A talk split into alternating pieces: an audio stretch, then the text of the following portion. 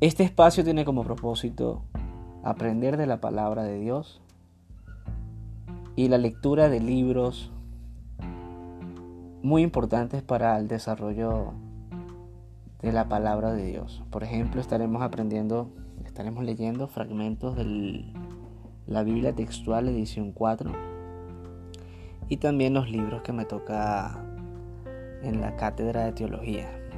Así que el propósito de este espacio es poder tener los libros en audio, que la gente pueda tener acceso a los libros y que los pueda escuchar sin ningún problema. Muchas veces tenemos libros, tenemos muchas cosas que, que no tenemos el tiempo para sentarnos a leerlas. Y a lo mejor en audio puede ser más fácil.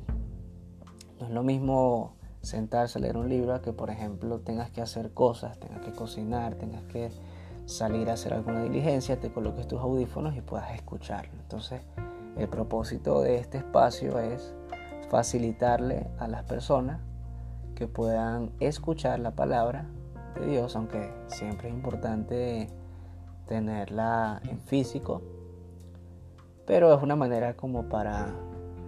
La palabra dice también, dice, la fe viene por el oír y el oír por la palabra de Dios. Entonces esta es una manera para que en el tiempo que tú tengas puedas oír la palabra de Dios y aprender.